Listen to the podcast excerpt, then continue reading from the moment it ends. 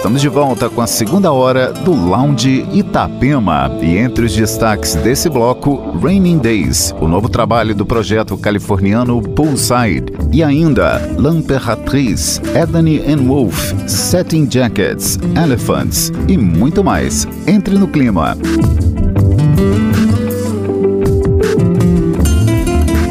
Lounge Itapema.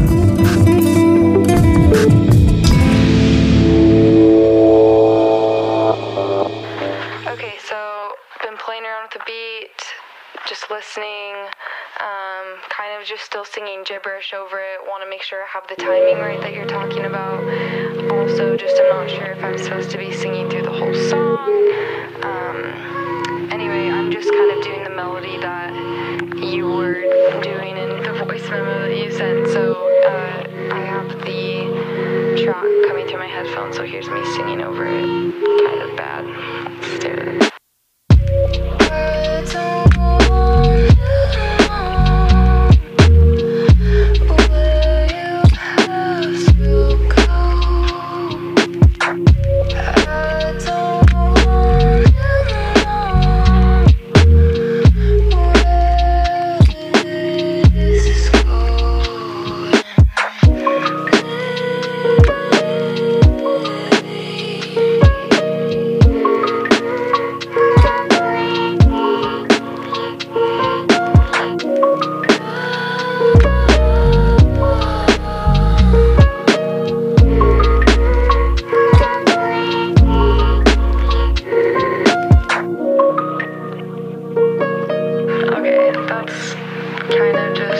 what I have suffered.